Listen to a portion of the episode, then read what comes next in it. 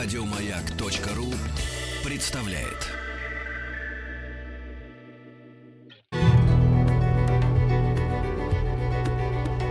Много букв. Любимые тексты главных персон современности. Добрый день. Меня зовут Сергей Плохотников. Я педагог, психолог, руковожу начальной школы новой школы в Москве. А еще руковожу образовательным проектом в городе Альметьевске, занимаюсь детскими садиками. Я бы хотел прочитать рассказ Константина Паустовского «Кот Варюга». Очень интересный рассказ, его проходят в начальной школе, но у меня складывается такое впечатление, что далеко не все дети понимают, да и взрослые понимают и до конца вот замысел этого рассказа, как бы его идеи, что, собственно говоря, Паустовский э, выделил в этом рассказе как ценное, как важное. И вот, на мой взгляд, уж точно не кота.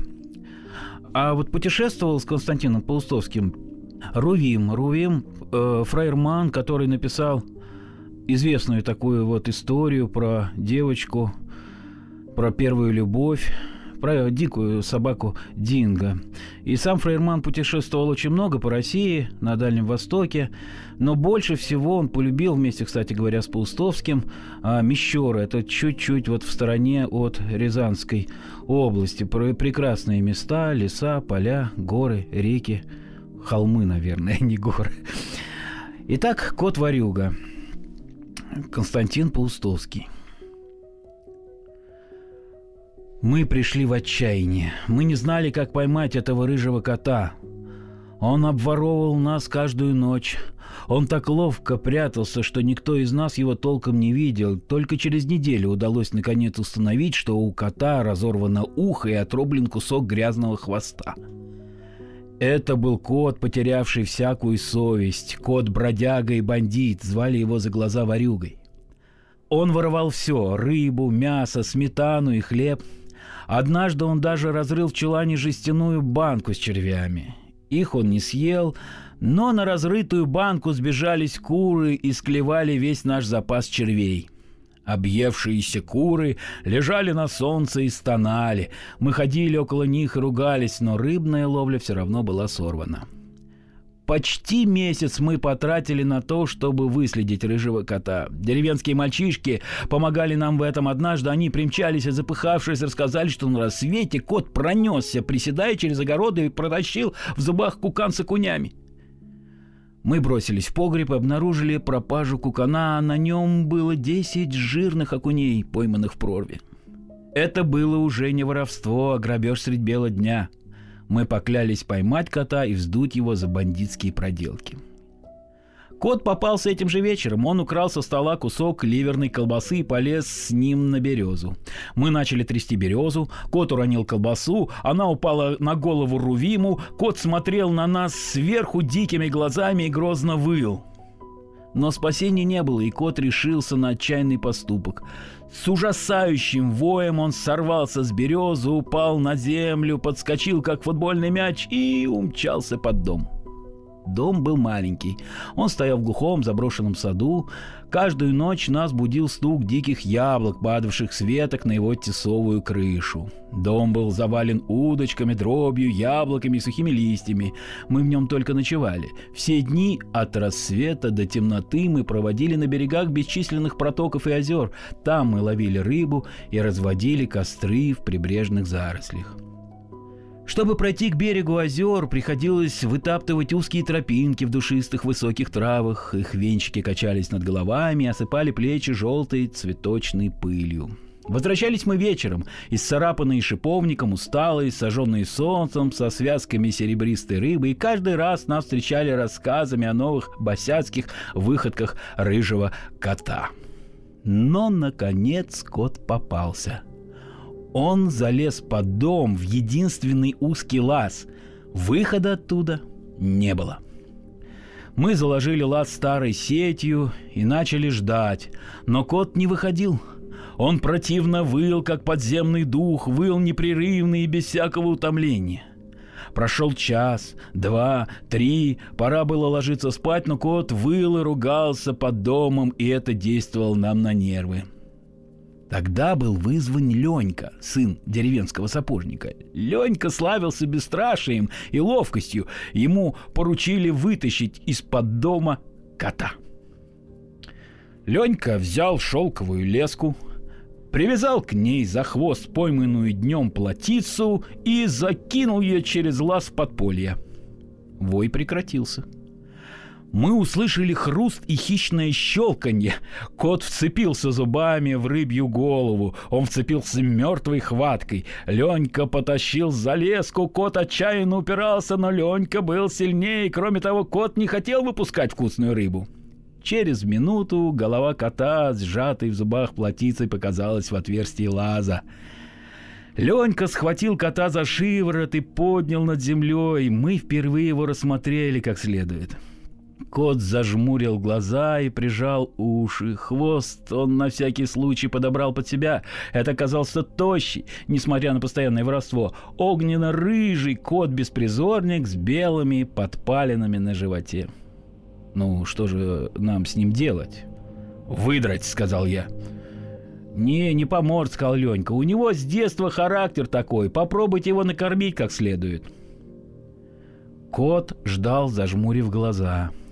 Мы последовали этому совету, втащили кота в чулан и дали ему замечательный ужин, жареную свинину, заливное из окуней, творожники и сметану.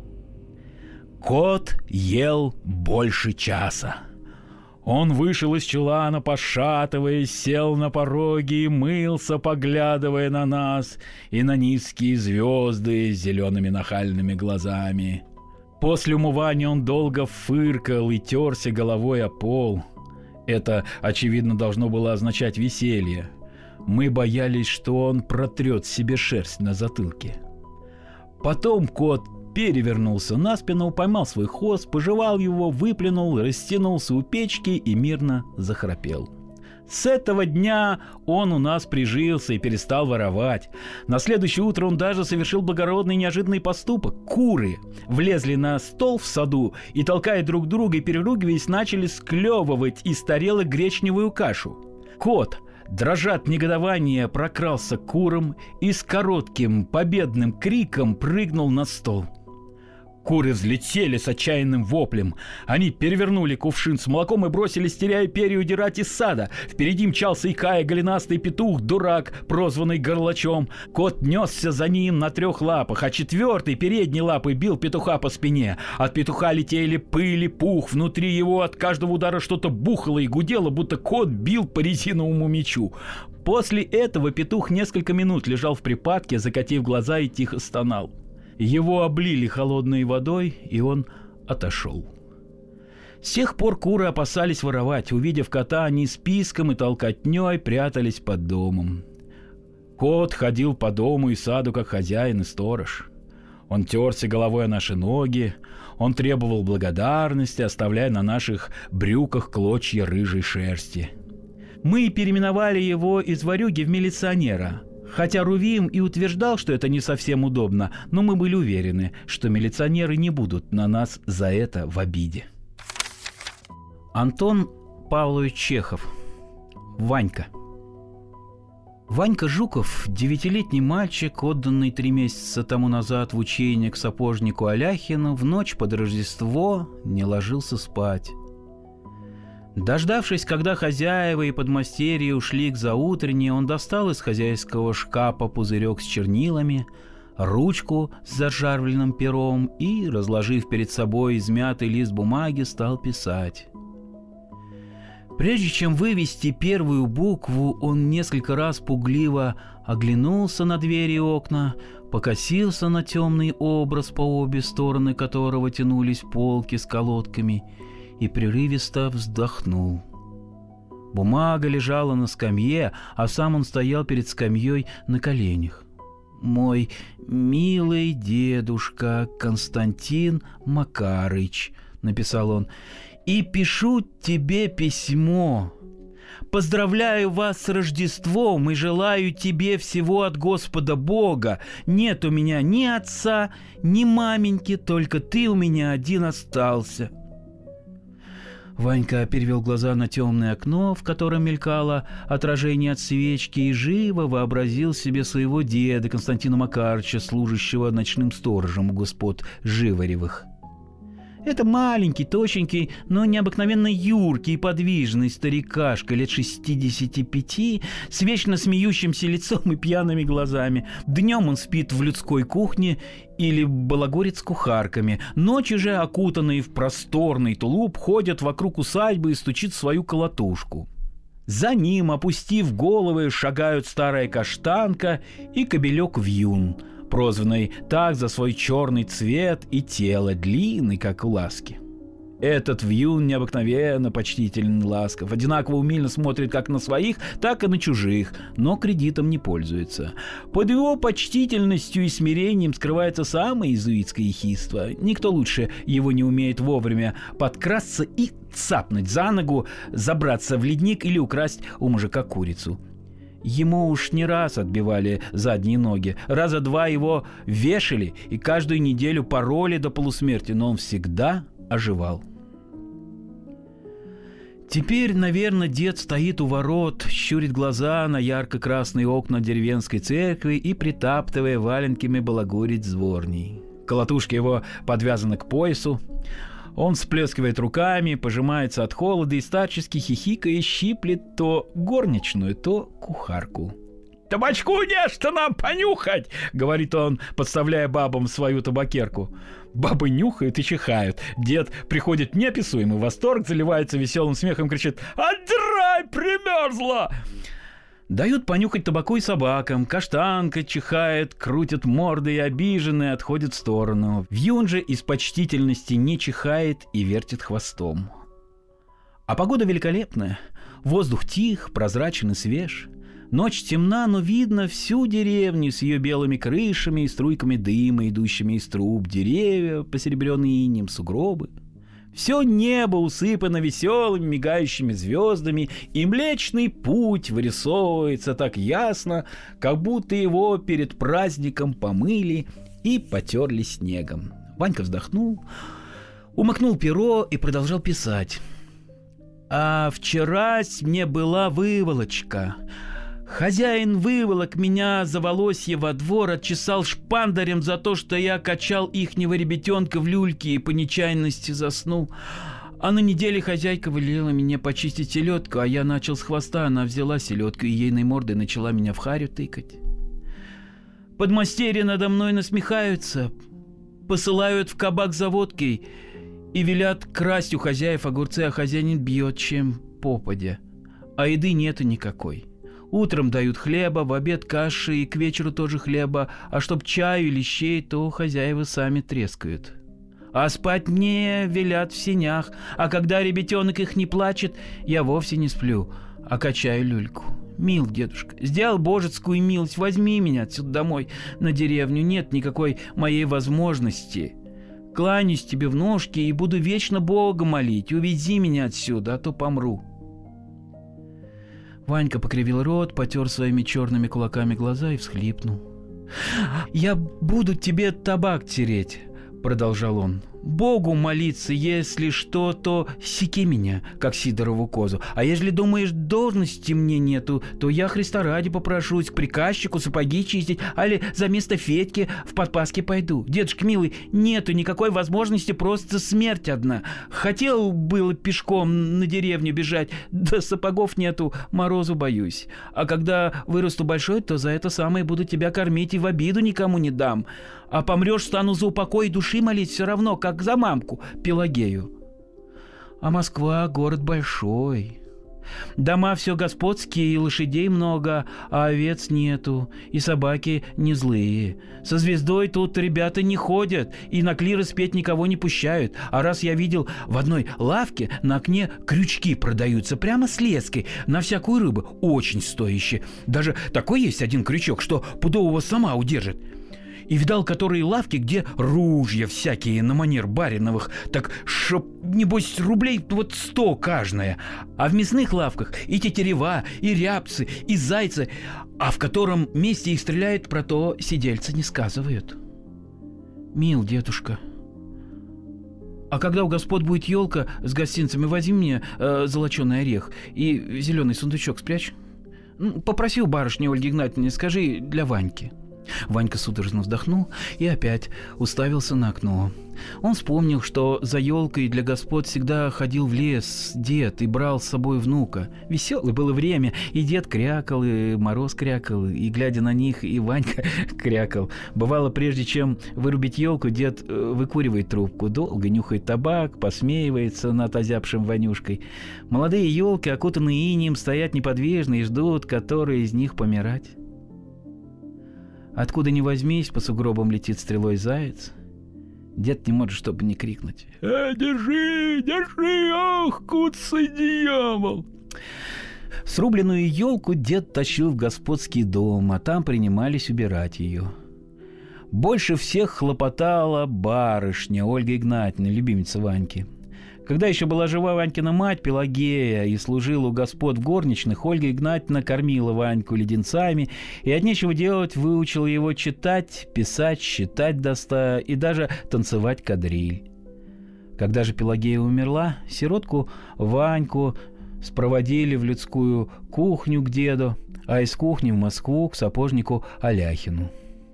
«Приезжай, «Милый дедушка», — продолжал Ванька, — «Христом Богом тебя молю, возьми меня от седа, пожалей ты меня, сироту несчастную, а то меня все колотят, и кушать страсть хочется, а скука такая, что и сказать нельзя, все плачу». А на медне хозяин колодкой по голове ударил так, что упал и на очухался пропащая моя жизнь, хуже собаки всякой. А еще кланяюсь Алене, Кривому Егорке и Кучеру, а гармонию мою никому не отдавай. Остаюсь твой внук Иван Жуков. Милый дедушка, приезжай.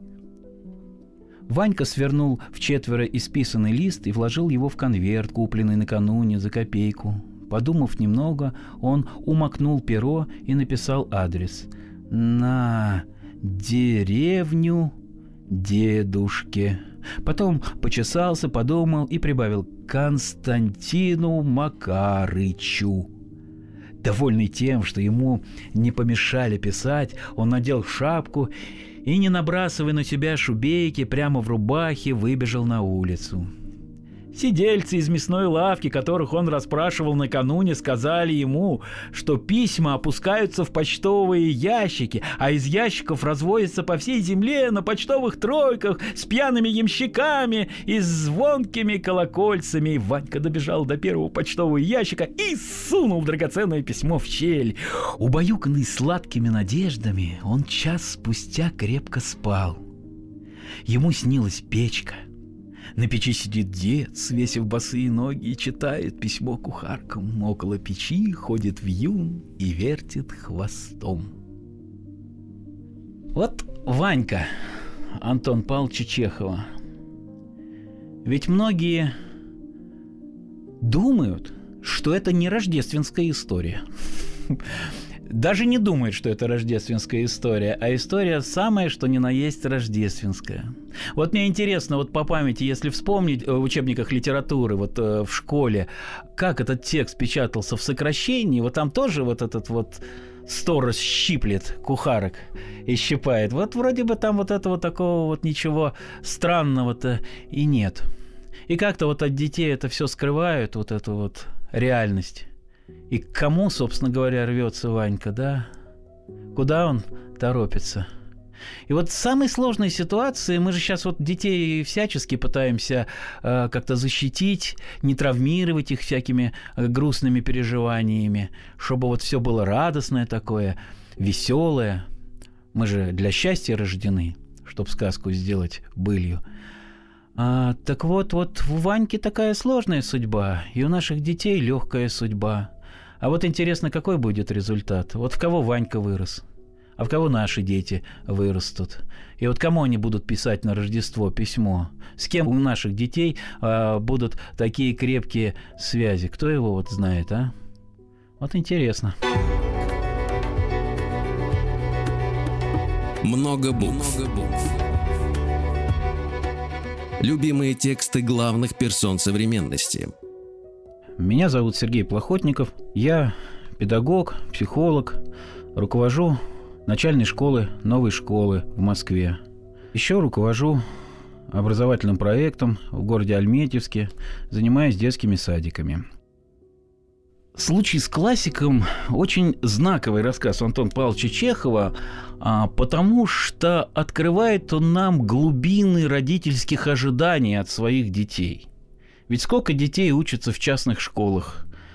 Со сколькими детьми связывают родители свои ожидания о безбедном своем существовании в будущем? Но вот проблема-то как раз состоит в том, что нынешнее поколение все больше и больше готово выбирать самостоятельно и не оглядываться на те самые ожидания, которые вот в родителях так глубоко живут. И вот этот вот рассказ, он, казалось бы, про мальчика и про маму, а на самом деле про глубокое одиночество – про глубокое одиночество этого мальчика, про глубокое одиночество этой мамы, про глубокое одиночество этого самого Купоросова, который ждет эту самую свою невесту, постоку поскольку очень образованный и умный, но навряд ли. Антон Павлович Чехов. Случай с классиком. Собираясь идти на экзамен греческого языка, Ваня Оттепелев перецеловал все иконы – в животе у него перекатывало, под сердцем веяло холодом, само сердце стучало и замирало от страха перед неизвестностью. Что-то ему будет сегодня. Тройка или двойка? Раз шесть подходил он к мамаше под благословение, а уходя просил тетю помолиться за него. Идя в гимназию, он подал нищему две копейки в расчете, что эти две копейки окупят его незнание и что ему Бог даст, не попадутся числительные с этими тессараконты и актакайдек. Воротился он из гимназии поздно, в пятом часу, пришел, бесшумно лег, тощее лицо его было бледно, около покрасневших глаз темнели круги. «Ну что? Как? Сколько получил?» – спросила мамаша, подойдя к кровати. Ваня замигал глазами, скривил в сторону рот и заплакал. Мамаша побледнела, разинула рот, всплеснула руками, штанишки, которые она починяла, выпали у нее из рук. «Что же ты плачешь? Не выдержал, стало быть?» – спросила она порезался, двойку получил. Так и знала!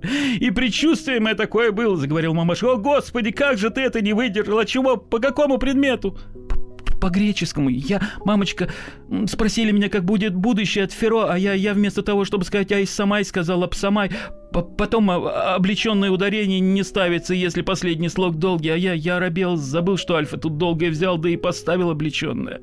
Потом Артаксерцев велел перечислить энклетические частицы, я перечислял, нечаянно местоимение впутал, ошибся. Он поставил двойки. Несчастный я человек, всю ночь занимался, всю эту неделю, в четыре часа вставал. «Нет, не ты. Это я у тебя несчастный, подлый мальчишка. Я у тебя несчастный, щепку ты из меня сделал, Ирод, мучитель, злое мое произволение. Плачу за тебя за дрянь, и такую непутяшную спину гну, мучаюсь. Можно сказать, страдаю, а какое тебе внимание? Как ты учишься?» Я, я занимаюсь всю ночь, сами видели. Молила Бога, чтоб смерть мне послал. Не посылает грешницы, мучитель ты мой. У других дети как дети, а у меня один единый, никакой точки от него, никакого пути. Биться бил бы, да где же мне силы-то взять? Где же, Божий, матерь, силы взять? Мамаша закрыла лицо полой кофточки, зарыдала. Ваня завертелся от тоски и прижал свой лоб к стене. Вошла тетя.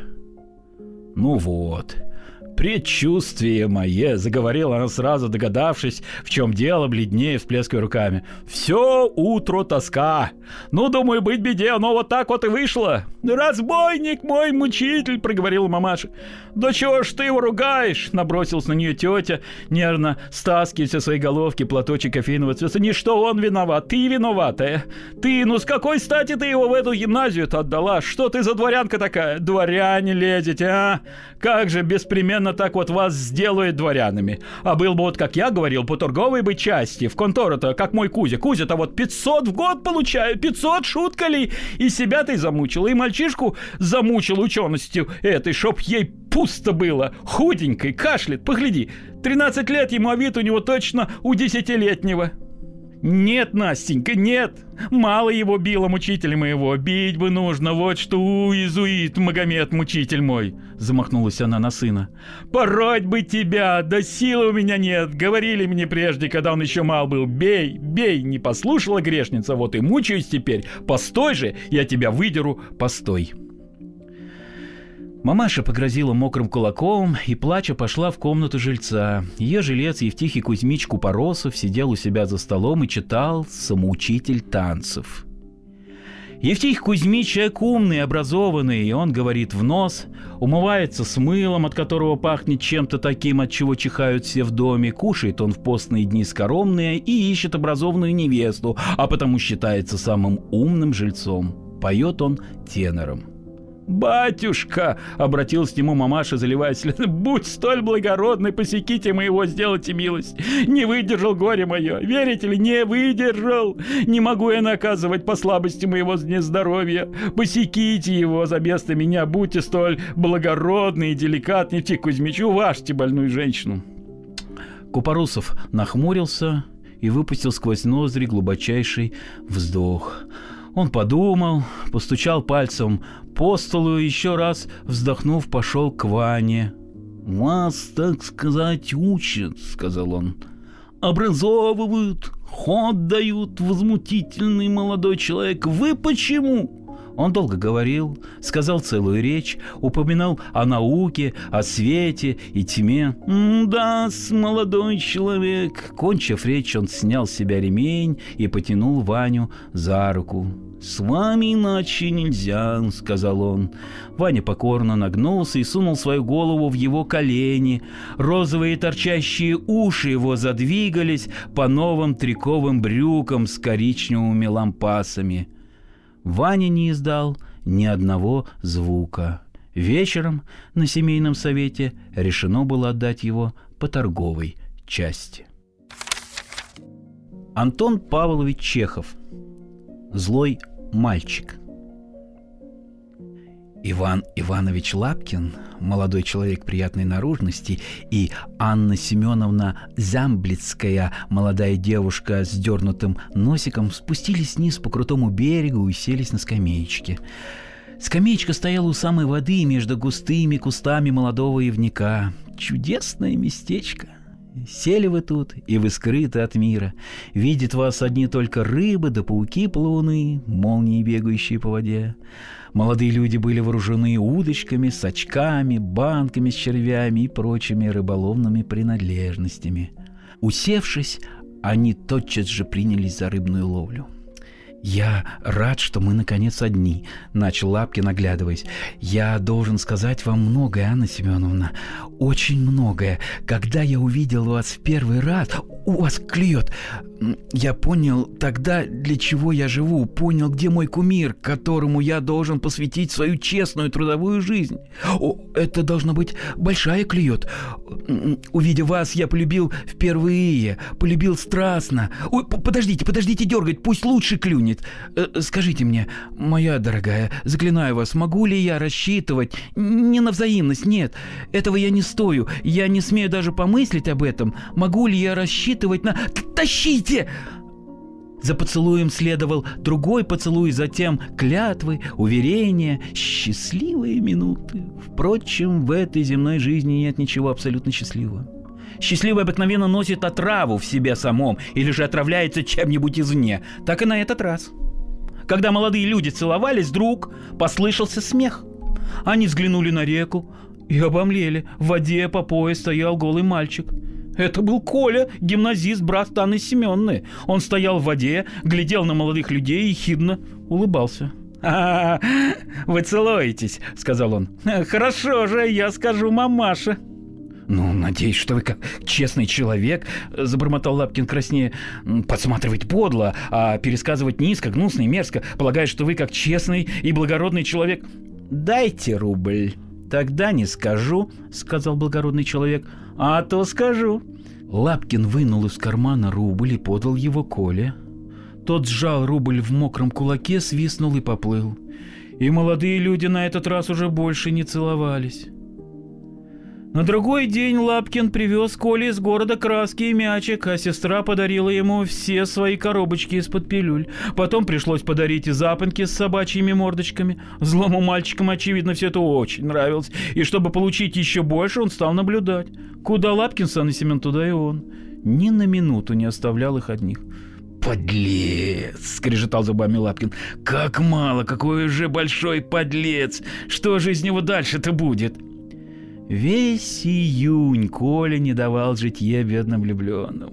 Он грозил доносом, наблюдал и требовал подарков. Ему все было мало, и в конце концов он стал поговаривать о карманных часах. И что же? Пришлось пообещать часы. Как-то раз за обедом, когда подали вафли, он вдруг захохотал, подмигнул одним глазом и спросил у Лапкина. «Сказать, а?» Лапкин страшно покраснел и заживал вместо вафли салфетку. Анна Семеновна вскочила из-за стола и убежала в другую комнату. И в таком положении молодые люди находились до конца августа. До того самого дня, когда, наконец, Лапкин сделал Анне Семеновне предложение. О, какой это был счастливый день! Поговорившись с родителями невесты и получив согласие, Лапкин прежде всего побежал в сад и принялся искать Колю. Найдя его, он чуть не зарыдал от восторга и схватил злого мальчика за ухо. Подбежала Анна Семеновна, и тоже искавшая Колю, и схватила за другое ухо. И нужно было видеть, какое наслаждение было написано на лицах у влюбленных, когда Коля плакал плакал и умолял их, миленькие, славненькие, голубчики, не буду, ай-ай, простите. И потом оба они сознавались, что за все время, пока были влюблены друг в друга, они ни разу не испытывали такого счастья, такого захватывающего блаженства, как в те минуты, когда драли злого мальчика за уши. Злой мальчик. Э, чудесный рассказ. Чудесный, вот про любовь про то, как люди любят друг друга. И как, казалось бы, вот такое пустяшное обстоятельство может все сломать в человеческой жизни. Вот порушить все отношения. Вот какие воспоминания у влюбленных о том чудесном моменте ухаживания и вот этой вот чудесной рыбной ловли. Грустные воспоминания. Вот как бы нам в жизни-то не путать вот эту вот любовь с этими самыми чувствами, страстями, которые нами владеют. И вот Чехов так вот про вот эту вот ненависть, про эту злобу и пишет в этом рассказе. Дает нам возможность поразмышлять. А вот этот вот злой мальчик, ой, сколько вот этих сейчас мальчиков таких чудесных, которые готовы к торговым отношениям и которые готовы манипулировать. Только вот мы как-то не особо считываем – не особо мы готовы к встрече с этими мальчиками и девочками. Много букв. Много букв. Любимые тексты главных персон современности. Добрый день. Меня зовут Сергей Плохотников. Я педагог, психолог, руковожу начальной школы новой школы в Москве. Еще руковожу образовательным проектом в городе Альметьевске, занимаясь детскими садиками. Вот хочется прочитать из Льва Николаевича Толстого, классика, так сказать. Хочется прочитать его рассказ а, для детей, который называется «Косточка». Вот сколько копий а, сломано Э, между взрослыми по поводу этого рассказа. Читать, не читать, ой, примитивно, вот простое морализаторство, очень э, слишком простые сюжеты и буквальное такое вот э, понимание действительности. Вот хотелось Толстому причинить детям добра. Вот я вспоминаю, как я однажды читал этот рассказ вместе э, с девочкой, третьеклассницей. А нездоровая девочка была, у нее диагноз такой был – олигофрения в стадии дебильности. Представляете, вот жить с таким диагнозом, длинный такой – олигофрения в стадии дебильности. Вот целых э, четыре слова, и это все про тебя – и уже без тебя об этом знают. И вот мы с ней читали этот рассказ, медленно читали, она только училась читать хорошо. И вот она дочитывает этот рассказ а, до конца, и тут как свалится под парту, как начнет ржать. Смеялась просто до ума помрачения. Я ее вытаскивал из-под парты, говорю, ну Танюша, ну что же там такое, что ты там, вот что случилось-то с тобой? И она сквозь смех так говорит, ну, Сергей Владимирович, ну про меня же, про меня. Вот так вот. Вот художественная литература, вот Лев Николаевич Толстой. Вот мы спорим, надо читать, не надо читать. Вот пускай дети сами решают, надо им читать или не надо. Нам же вот надо им текст подсунуть, да вот почитать как-то, да, и понять по их реакции, близко им это или не близко. Лев Николаевич Толстой. Косточка. Купила мать слив и хотела их дать детям после обеда – они лежали на тарелке. Ваня никогда не ел слив и все нюхал их. И очень они ему нравились, очень хотелось съесть. Он все ходил мимо слив. Когда никого не было в горнице, он не удержался, схватил одну сливу и съел. Перед обедом мать сочла сливы и видит, одной нет. Она сказала отцу – за обедом отец и говорит. «А что, дети, не съел ли кто-нибудь одну сливу?» Все сказали «нет». Ваня покраснел, как рак, и сказал тоже «Нет, я не ел». Тогда отец сказал «Что съел кто-нибудь из вас, это нехорошо, но не в том беда.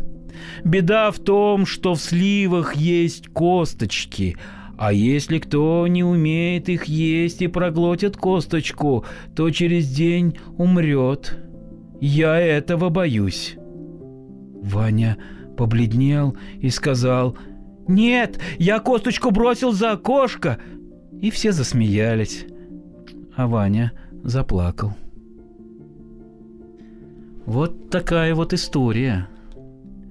И вот я очень себе хорошо представляю взрослых мужчин и женщин, которые говорят, ну вообще жесть. Ну вообще жесть, ну что это такое, ну как это можно вообще? Ну вообще, а взрослые-то какие? Просто издеваются над детьми. Отец, вот посмотреть, а мать даже все сливы сочла, понимаешь, все на пересчет знает. Ну а вы-то сами-то какие вот родители? Вы-то не жесть.